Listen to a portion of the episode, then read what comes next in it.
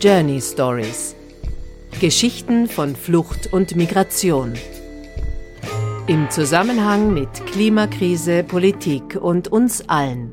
Der Podcast für Visionen einer besseren Zukunft. Herzlich willkommen. Wir leben gerade in der Dauerkrise. Krise 1, Corona, ist hoffentlich einigermaßen unter Kontrolle und es wird höchste Zeit zu merken, dass Krise 2, die Klimakrise, deswegen ja nicht weg ist. Im Gegenteil, die Erderwärmung schreitet, trotz Lockdown, ungebremst voran. Die große Aufmerksamkeit darauf, dank zum Beispiel der Fridays for Future Bewegung, hat die virusbedingte Ausgangssperre allerdings ziemlich ausgebremst. Und jetzt? Wir wollen wissen, wie es den jungen Aktivistinnen und Aktivisten geht, denen vor kurzem noch die Straße gehörte und die dann zumindest vorübergehend ins Netz verbannt wurden. Konstanze und Lea haben sich mit Marlene Seidel getroffen. Sie ist 18, hat gerade ihre Matura gemacht, für die Hörerinnen und Hörer nördlich der österreichischen Grenze, das Abitur, war Fridays for Future Frontfrau in Graz und wird jetzt in Wien studieren. Und dort, in einem Park, tatsächlich draußen, nicht mehr online, haben sich die drei zum Gespräch getroffen. Schön, dass du da bist. Danke für die Einladung. Sehr gerne, es freut mich total. Du bist übrigens auch unsere erste Live-Interviewpartnerin nach ungefähr zwei Monaten. Und wir feiern das total, gell? weil Face-to-Face -face ist eine andere Atmosphäre als online. Bevor wir starten übrigens, habe ich uns was zu trinken mitgebracht. ich hole, ich pack das schnell aus. Ja, bitte. Jetzt bin ich gespannt. Weil wir sitzen da gerade so gemütlich in einem Park und den Park hast du ausgesucht. Ja. Bist du öfter da?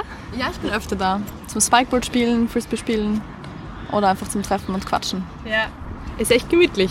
Super. Wohnst du in der Nähe? Ähm, zehn Minuten mit dem Fahrrad. Also nicht zu nah, aber auch nicht zu weit weg. Ich habe da ein bisschen Auswahl. Also ihr könnt euch gerne aussuchen, wenn ihr durstig seid. Bitte greift zu. Da steht auf dem Tisch jetzt eine Auswahl verschiedener Limonaden. Die Wilde, die Gärtnerin. Keine Werbung natürlich. Nein, was haben wir da? Der Steirer. Natürlich, weil du bist extra aus Graz angereist. Genau. Und der Entdecker. Mitnehmen. Na, sowieso. Ich würde mal die Gärtnerin auswählen, die Rhabarberminze. wenn das- Ja? Sehr gut. Ja, dann würde ich sagen. Das muss mir aber jemand aufmachen, weil ich halte nämlich das Mikro. Danke vielmals. Prost. Prost. Bitte gerne. Mit diesem Genießer-Seufzer noch Ja, dazu. Du hast ja jetzt eben den Park ausgewählt, was ich eine sehr gute Idee finde. Wie waren denn für dich jetzt die letzten zwei Monate? Gerade bevor die Corona-Krise praktisch angefangen hat, war ich jetzt eben gerade in Frankreich nach der Matura. Ein paar Monate und musste jetzt praktisch früher zurückkommen als gedacht. Aber nicht viel, also war das eigentlich kein Problem. Und dann war ich jetzt gleich mal zu Hause und habe das eigentlich dann eh relativ genossen, mal wieder zu Hause zu sein, mit der Familie, mal nichts zu tun und wieder in Österreich zu sein. Auch wenn es ein bisschen hart war, vielleicht nicht gleich alle Freundinnen und Freunde zu sehen. Aber sonst denke ich eigentlich, fand ich es ganz angenehm und spannend, mal zu beobachten, was dann passiert unter uns Menschen praktisch, wenn sowas was Neues auftritt. Und ja, mich hat es nicht hart getroffen, eigentlich. Du bist ja Mitinitiatorin von Fridays for Future in Graz. Und die erste Demo war 2019, also letztes Jahr im Februar. Da warst du 17, also quasi in Vorbereitung auf die Matura. Ja. Das heißt, es ist ein ganz schön großes zusätzliches Engagement. Daher würde mich jetzt interessieren, wie kamst du überhaupt in den Aktivismus? Wie hat das alles begonnen? Ja, also ich würde sagen, ich habe immer schon in der Schule was darüber gelernt, Klimakrise, immer wieder mal was gehört, gelesen. Ich lese einfach sehr viel Zeitung auch und habe da schon immer wieder was mitbekommen. Aber mich hat das eigentlich nie wirklich was, muss ich ganz ehrlich zugeben, nie wirklich was hart getroffen oder mich, ich habe mich jetzt persönlich angegriffen gefühlt oder persönlich irgendwie davon beeinflusst gesehen. Und das hat wirklich tatsächlich angefangen mit, mit der Greta Thunberg, die eigentlich mich dazu inspiriert hat, da einfach tiefer zu gehen, weiterzudenken, was eigentlich alles möglich ist, was eigentlich möglich sein muss. Und dann, weiß ich noch, bin ich im Bus gesessen, gerade vom Snowboard-Lehrern zurückgekommen nach Hause, habe hab gerade in der Zeitung gelesen, was Greta Thunberg gemacht hat, habe mir gedacht, das gibt's ja nicht, wieso gibt's das nicht in Graz? Wo ist die Person, die das macht? Und dann habe ich mir gedacht, vielleicht, vielleicht ist sie hier, vielleicht bin ich's. Dann macht es aber, falls es niemand macht, dann ist es besser, ich mache es. Auch wenn ich es auch natürlich spannend so, ich hatte überhaupt keine Erfahrung so, ich war noch nie in einer parteilichen Organisation oder irgendwas anderem drinnen und dann fragt man sich schon, kann ich das überhaupt? Aber so bin ich dann einfach da reingerutscht, indem ich mir gedacht habe, lieber ich als niemand. Auch mit ich mit Fehlern als niemand. Genau, und so bin ich da einfach reingekommen und habe dann mit anderen Jugendlichen praktisch begonnen, da was aufzubauen. Und Anfang war es sehr klein und dann aber sofort eine riesige Welle an Resonanz und Leuten, die da mitmachen wollten und sich engagieren wollten. Wie ist das in deiner Familie aufgenommen worden? Gab es da irgendwie einen Generation Gap? Ja, also ich würde schon sagen, dass meine Familie klimabewusst lebt. Nicht besonders vielleicht, aber auch nicht besonders schlimm. Ähm, als ich das erzählt habe, dass ich das machen will, war es so, okay, ja, warum nicht? Kannst du schon mal machen. Aber keine extreme Begeisterung, aber auch kein, keine, ja, warum ist doch unnötig. Also ich wurde schon unterstützt auf jeden Fall. Ja, ich kämpfe immer noch damit ein bisschen. Manchmal mit der Familie gibt's immer wieder ein bisschen Gespräche, was kann man noch machen, fliegen wir in der Familie in Urlaub, ist es okay, dass wir jetzt Fleisch essen oder solche Gespräche. Aber trotzdem würde ich sagen, dass die Familie da sehr unterstützend immer war und immer noch ist. Haben Sie da jetzt einiges an Ihrer an ihrem Alltagshabitus oder an, an ihrem Verbrauch oder Konsumverhalten geändert, dadurch, dass du jetzt im Aktivismus bist? Ähm, ja, auf jeden Fall. Also ich glaube nicht nur meine Eltern und meine Brüder, sondern auch eigentlich meine Großeltern, da hat sich schon viel geregt, würde ich sagen. Also war davor eigentlich nie so ein Thema. Und jetzt ist eigentlich immer wieder, ruft ich mich dann meine Oma an und sagt, ja, also ich habe mir jetzt gedacht, ich kann da jetzt nicht hinfliegen, da schimpft dann die Marlene mit mir. also so in die Richtung hat sich schon was geändert. Auch das, auch das Essverhalten, würde ich sagen, hat sich stark bei uns geändert. Auf jeden Fall. Also da kommt schon was an. Auch wenn man sich immer wieder mal ärgert, wenn was nicht passiert, aber man kann auch niemanden dazu zwingen. Also. Und es sind ja im Endeffekt auch kleine Schritte, die man setzt. Genau. Also von 0 auf 100 ist schwierig, aber so hast du deren Bewusstsein ein bisschen schärfen können genau. quasi. Genau, ja, ich glaube, 0 auf 100 funktioniert nicht. Das ist, glaube ich, relativ schwierig. Aber trotzdem, keine Ahnung, trotzdem sieht man dann oft auch in Sachen wie Corona, manchmal geht es schon auf 0 auf 100. Also manchmal, oder beziehungsweise auf 100 auf 0. Also man kann dann schon viel, viel, viel schneller irgendwelche Gewohnheiten ändern, wenn man will. Und also ich weiß nicht, wie oft ich schon gehört habe, ja, wir müssen, das braucht halt, wir müssen uns daran gewöhnen, das geht nicht, wir können jetzt hier keine Fabriken zusperren oder keine, das dauert alles. Und wenn es dann sein muss, dann ist es schon möglich. Und also ich glaube, das zeigt schon sehr, dass kleine Schritte sind zwar gut, aber große natürlich besser. Und manchmal muss man es einfach wagen. Auch. Und wenn der Wille da ist, dann geht das. Mhm. Das habe ich jetzt auch bemerkt beim Lockdown, wenn ich so zurückdenke. Es gab politische Vorgaben, dadurch Einschränkungen in allen Lebensbereichen und durchaus hat der größte Teil der Bevölkerung, sofern möglich, das auch eingehalten. Vielleicht auch, weil er irgendwo einen Sinn darin sah und weil es ihn dann direkt mal betroffen hat. Und durch das, dass man dann weniger geflogen ist, weniger das Auto genutzt hat, etc., hat man auch bemerkt, wie sich die Natur erholt und was tatsächlich notwendig ist im Leben und was eher Luxus. Daher glaubst du, braucht es einen Virus, um das Bewusstsein zu schärfen?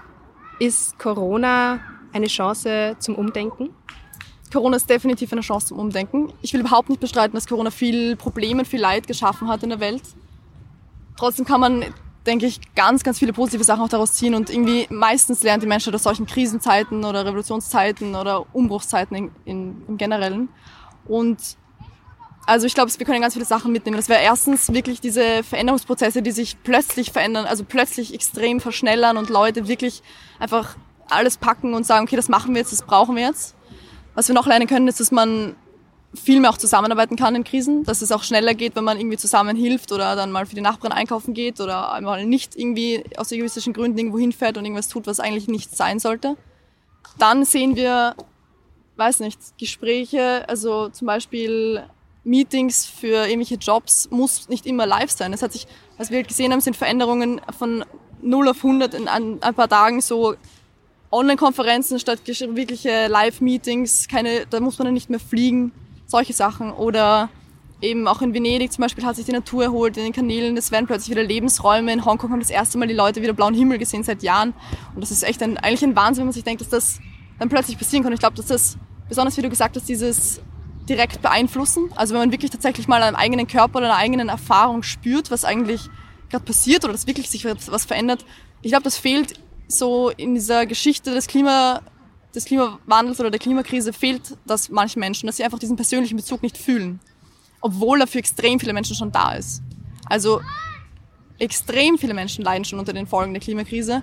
extrem viele Menschen sind persönlich davon betroffen, nur dass manche Leute das einfach nicht merken. Und besonders meistens sind es die Leute, die auch am meisten dafür verantwortlich sind. Die wohnen halt in ihren schicken Häusern und spüren das einfach nicht, wenn jetzt irgendwo eine Dürre ausbricht.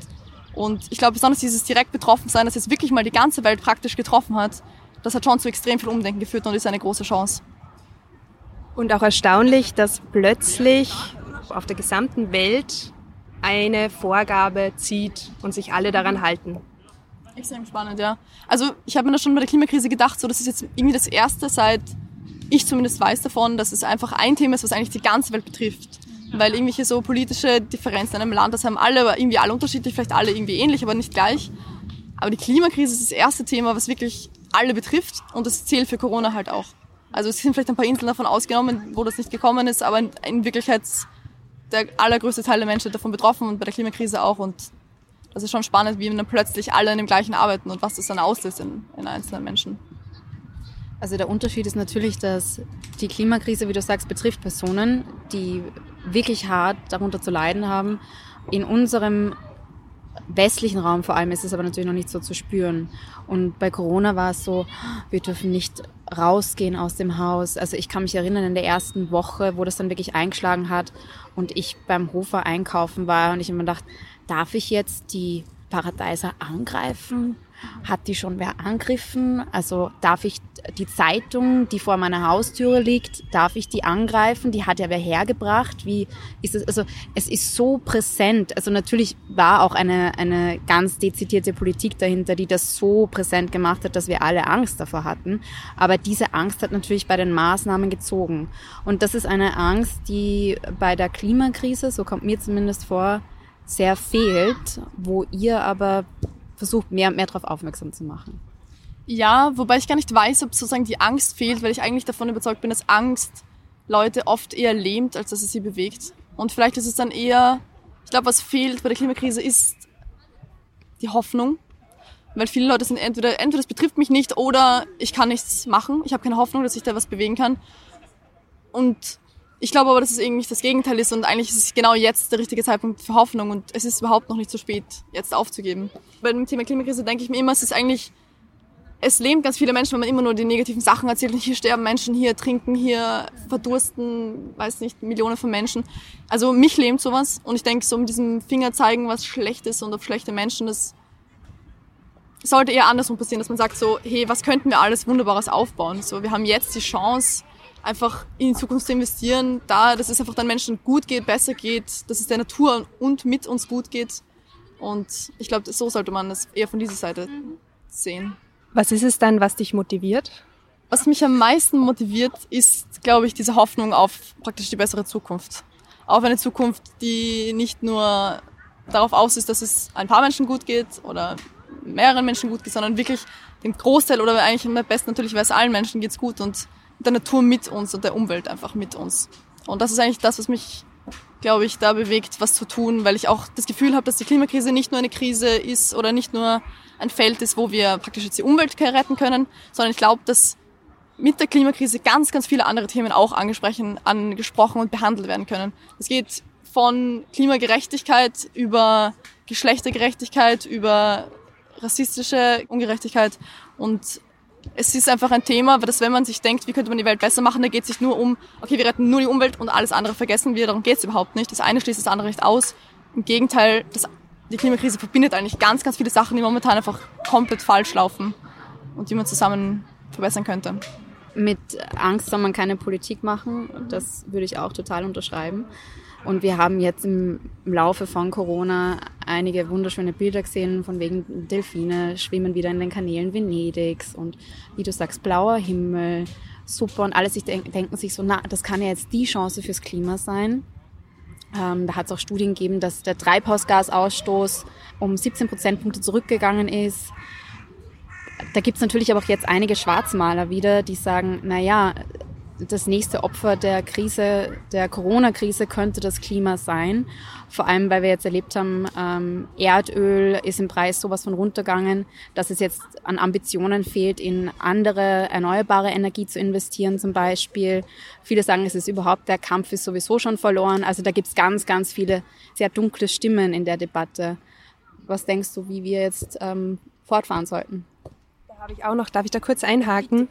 Ich habe nämlich heute auch, das passt ganz gut zu dem, was du gesagt hast, einen Artikel gelesen von einem australischen Klimaforscher, Will Steffen, genau, der auch sagt, dass wir das Klimaziel, also die Erderwärmung mit maximal 1,5 Grad nicht mehr erreichen können, eventuell noch 2 Grad. Aus der Fridays for Future Perspektive, ist das wahrscheinlich oder übertrieben?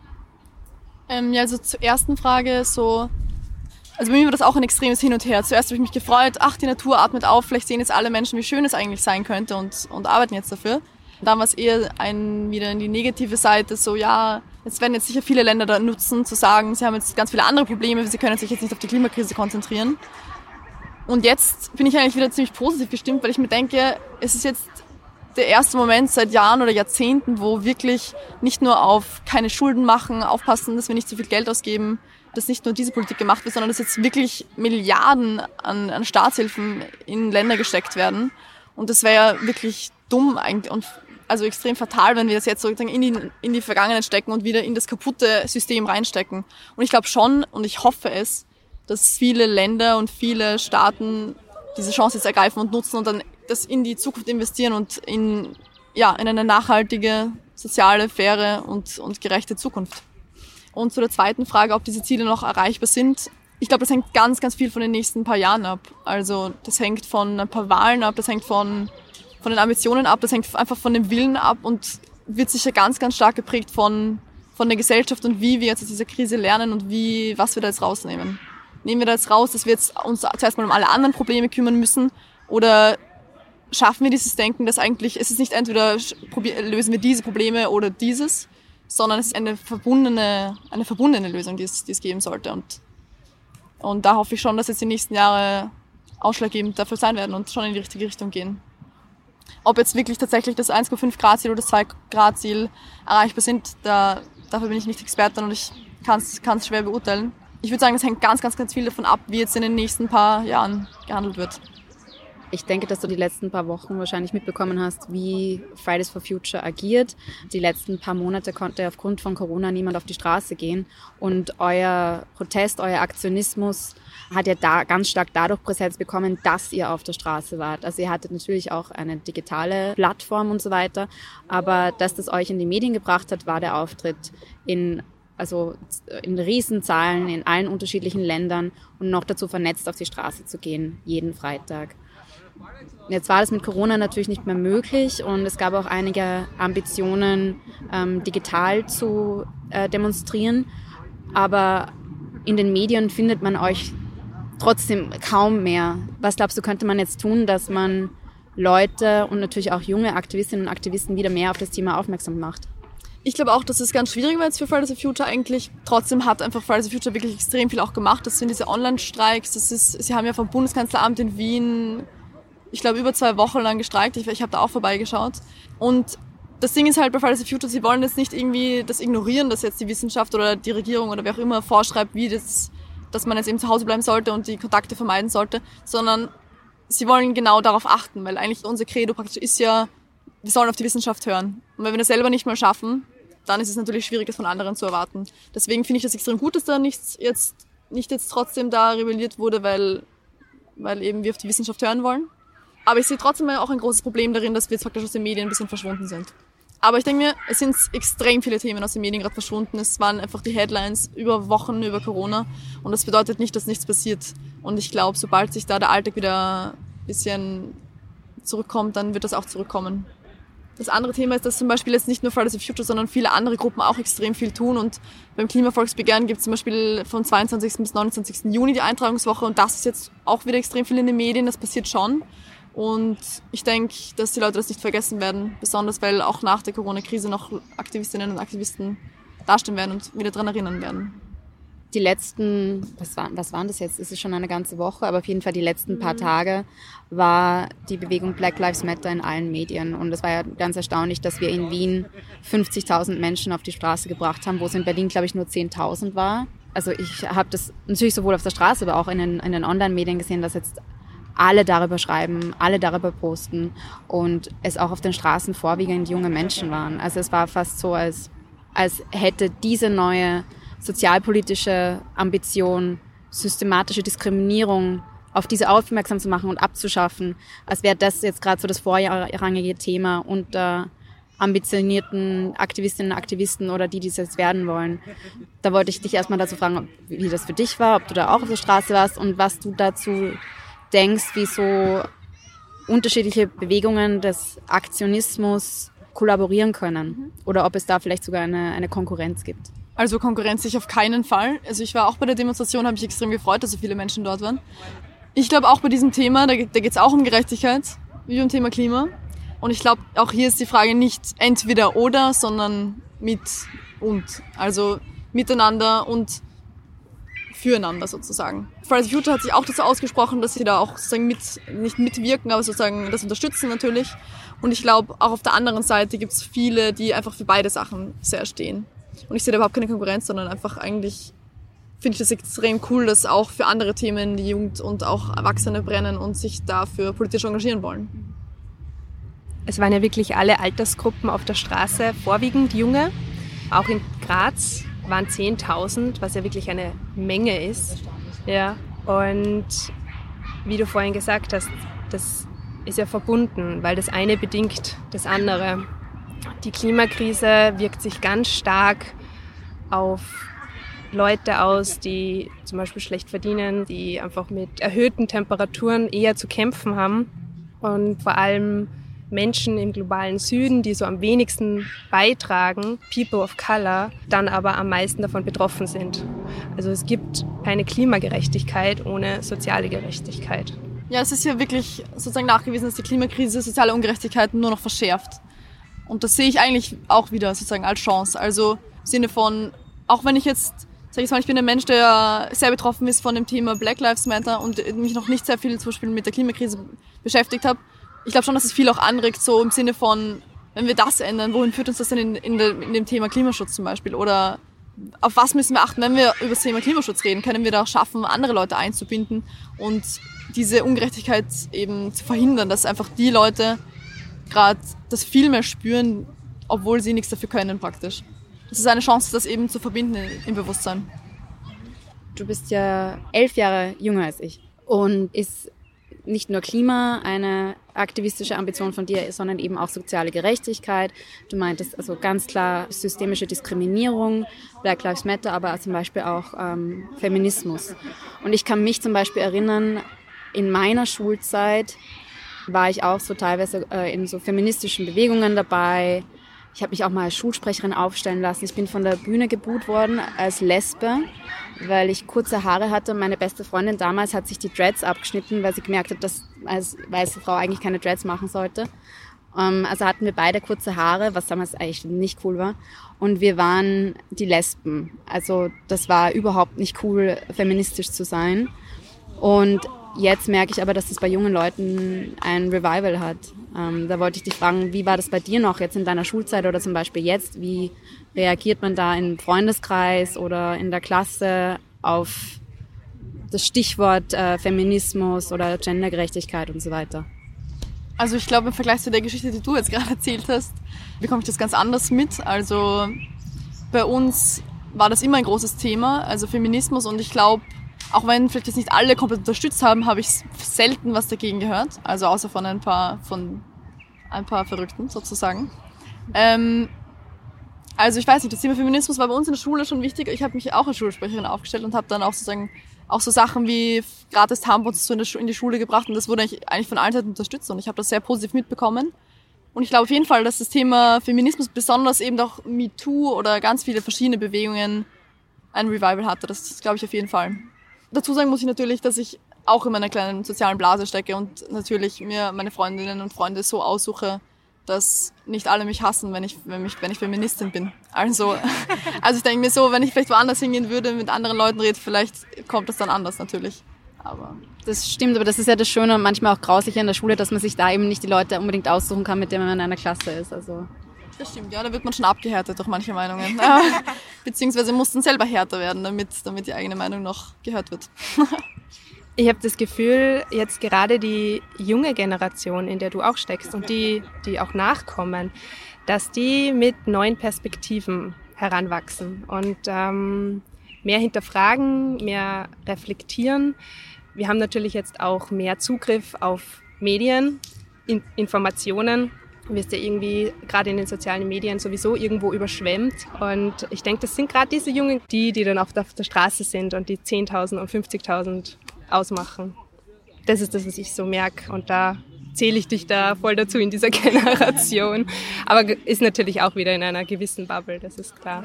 Ja. Es ist interessant, weil die Konstanze und ich waren in derselben Schule. Also wir haben das, wir haben diese Zeit spannend gemeinsam selbst erlebt. Darum sind wir, glaube ich, jetzt so erstaunt über diese neue Art der Jugendbewegung.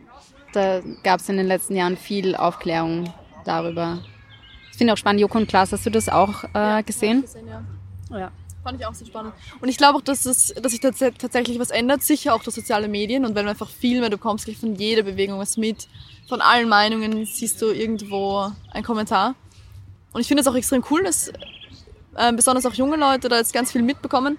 Aber ich sehe da schon noch, ich sehe da schon noch Risiken und ganz einfach, weil mit 13 jeder Mensch einfach leichter zu beeinflussen ist als, als dann später. Und wer schon mit 13 von allen möglichen radikalen Seiten die Meinung bekommt, ist sicher extrem wichtig. Und wenn man das ganze Spektrum hat, sicher extrem spannend. Kann aber auch gefährlich sein, wenn man sofort in eine Blase rutscht, in die man eigentlich vielleicht nicht reingehört oder nicht drinnen sein will. Da kommt ja auch dazu, dass ähm, viel wie jetzt auch bei äh, Fridays for Future, wo ihr eine Online-Demo gemacht habt. Das musst du mir nachher noch erklären, wie das funktioniert hat. Ich habe das nicht verfolgt. Aber für mich war das irgendwie fast widersprüchlich, weil ich mir dachte, Online-Kommunikation ist für mich sehr stark oder oft so ein, man äh, kommuniziert innerhalb der eigenen Blasen. Ja? Und beim Demonstrieren geht es ja eigentlich darum, dass man in den öffentlichen Raum tritt, deshalb, weil der öffentliche Raum allen gehört und man deswegen von allen gesehen wird. Ja? Und ich glaube, gerade diese ähm, Online-Präsenz kann für, für Jugendliche was, was sehr Verführerisches sein. Also da gab es jetzt vor kurzem, ich gehört über Umfragen, dass junge Kids, die, die interviewt werden und gefragt werden, was sie später mal machen wollen und dann so Jobs genannt werden, wie wir es ja auch früher so, also willst du Astronaut werden oder willst du Chemikerin werden? Ähm, und die meisten meinten, nein, sie wollen YouTube- oder TikTok-Influencer werden. Wie funktioniert das? Also wie nehmt ihr bei Fridays for Future, wie wird Social Media angewandt und wie funktioniert eine Online-Demo?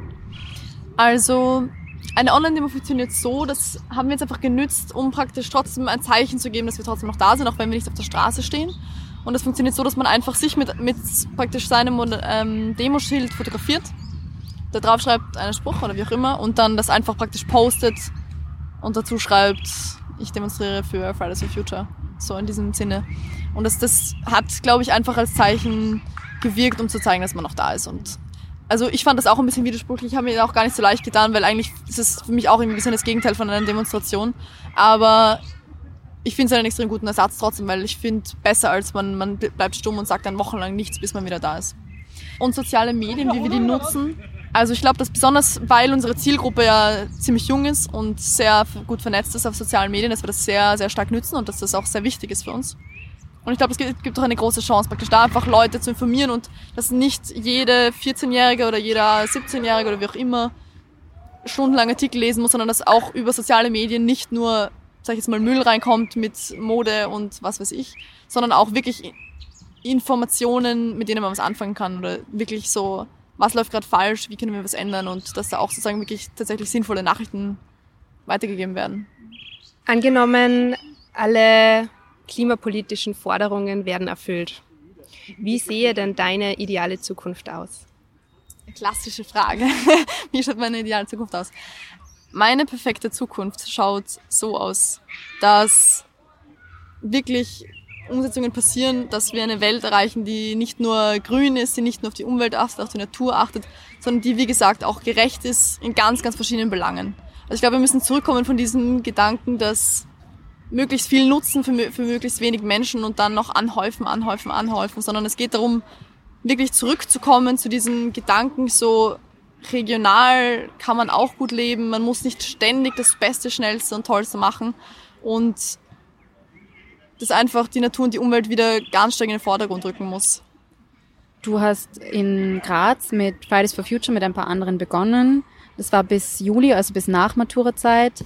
Dann warst du für eine Zeit in Frankreich, bist jetzt wieder frisch in Wien angekommen quasi. Wie hast du denn den Aktivismus nach Wien mitgenommen?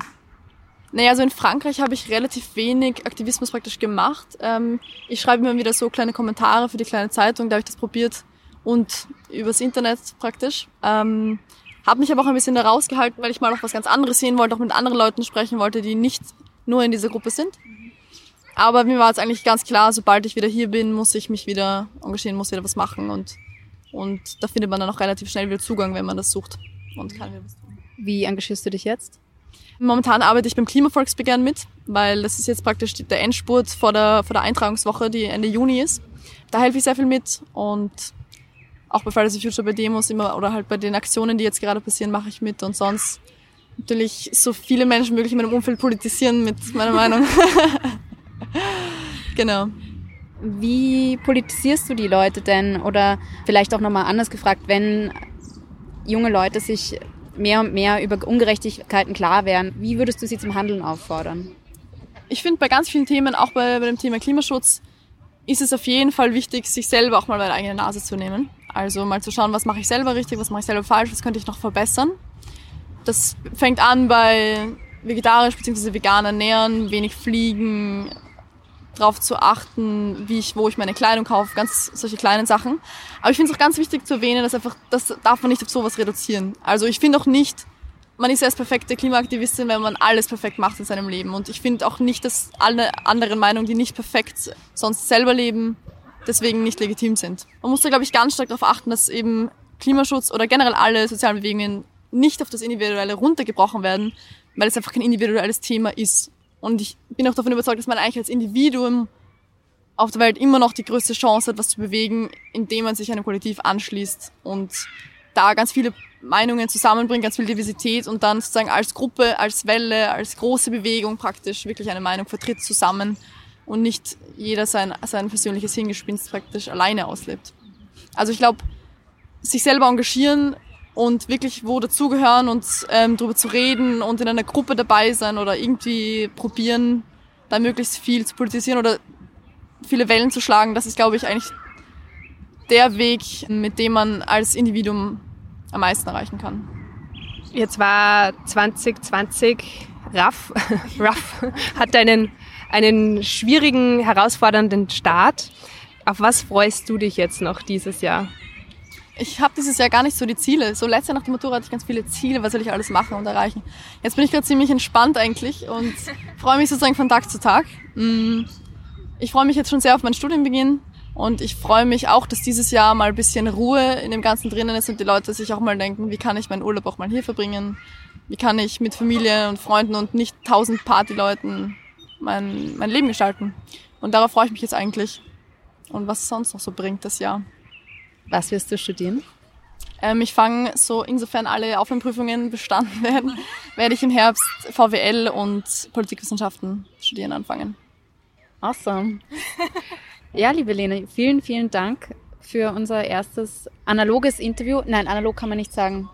Und für unser erstes Live-In-Person-Interview. Danke, Konstanze, für die Erfrischungen, die mitgebrachten. Ja, ja, die werden wir jetzt noch austrinken, ja, oder? Auf jeden Fall. Mit dem Klimavolksbegehren wünschen wir dir noch viel Glück. Ja. ja, vielen Dank und danke für die Einladung, dass ich mit dir reden durfte. Ja. Danke, dass du dabei warst und dass wir jetzt beieinander gesessen sind und ja, darauf stoßen wir nochmal an, oder? ja, ja.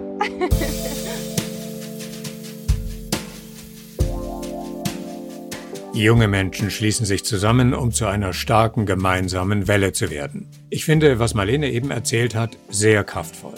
Und obwohl Sorgen um die Zukunft, die eigene und die globale, im Moment wirklich stark sind, macht das Mut.